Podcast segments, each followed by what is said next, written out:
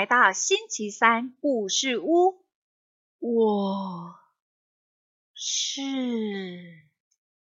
贝贝啊！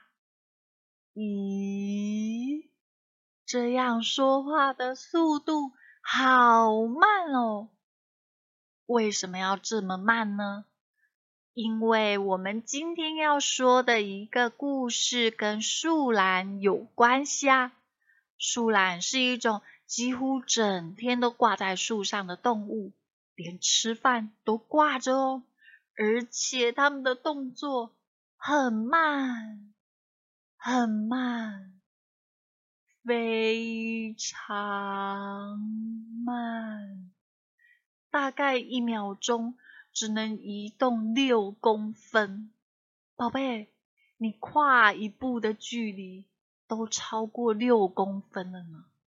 赶紧找个好位置坐下，我们先为今天所拥有的献上感谢，再跟着阿姨一起来听树懒的故事哦。阿姨想要感谢太阳公公每天照亮大地。也要感谢浸信会出版社国际有限公司，还有作者潘伯昌同意阿姨在网络上念读《猫头鹰博士奇遇记》这本很棒的故事书。那么接下来我们准备要进入故事喽。浑浑噩噩的生活，猫头鹰博士正穿越森林。看见一只树懒挂在树枝上，哎，早啊，树懒先生，你在这里做什么呢？树懒懒洋洋的回答，还打了个哈欠。嗯，没什么特别，我纯粹倒挂在这里，吃喝睡觉。都在这里混过去啊！哦，既然你无所事事，何不跟我一起去大学？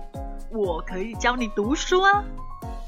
但是树懒一点都提不起劲啊！我一读书，全身就很容易。出毛病，你知道吗？我们树懒视力不好，呃，或者你会想学习如何思考？思考比阅读容易吗？没想到树懒又打起哈欠，嗯。不是吧？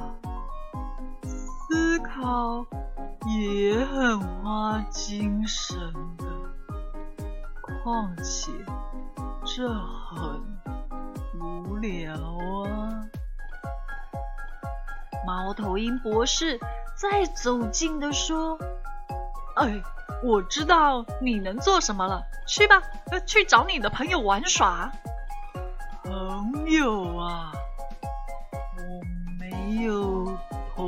有啊！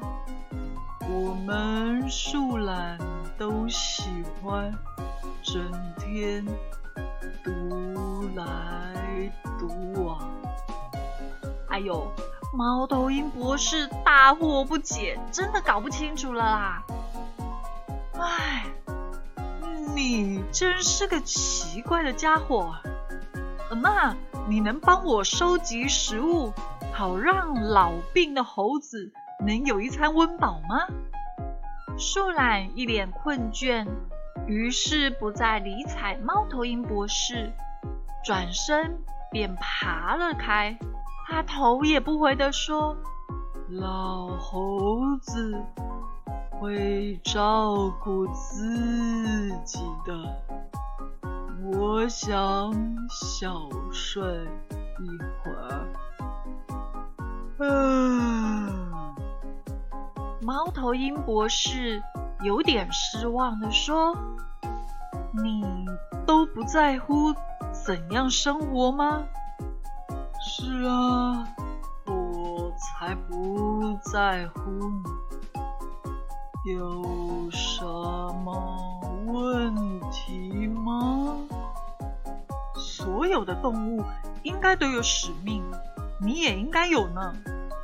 只见树懒无精打采的说：“哦，我宁愿没有使命哦。我喜欢紧抓这棵树，这就是我生命的意义。”说着说着，树懒就爬上了树顶，闭上了眼睛，准备入睡。猫头鹰博士只好喊道：“你知道吗，树懒先生，你的生命完全没有方向哎。”“是啊，我很清楚，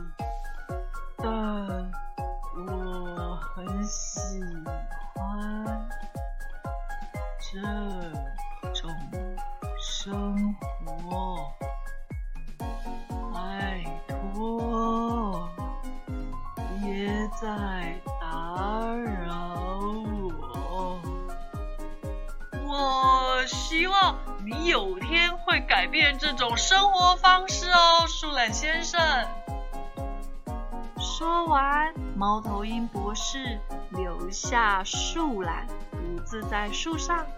没趣的飞回动物大学。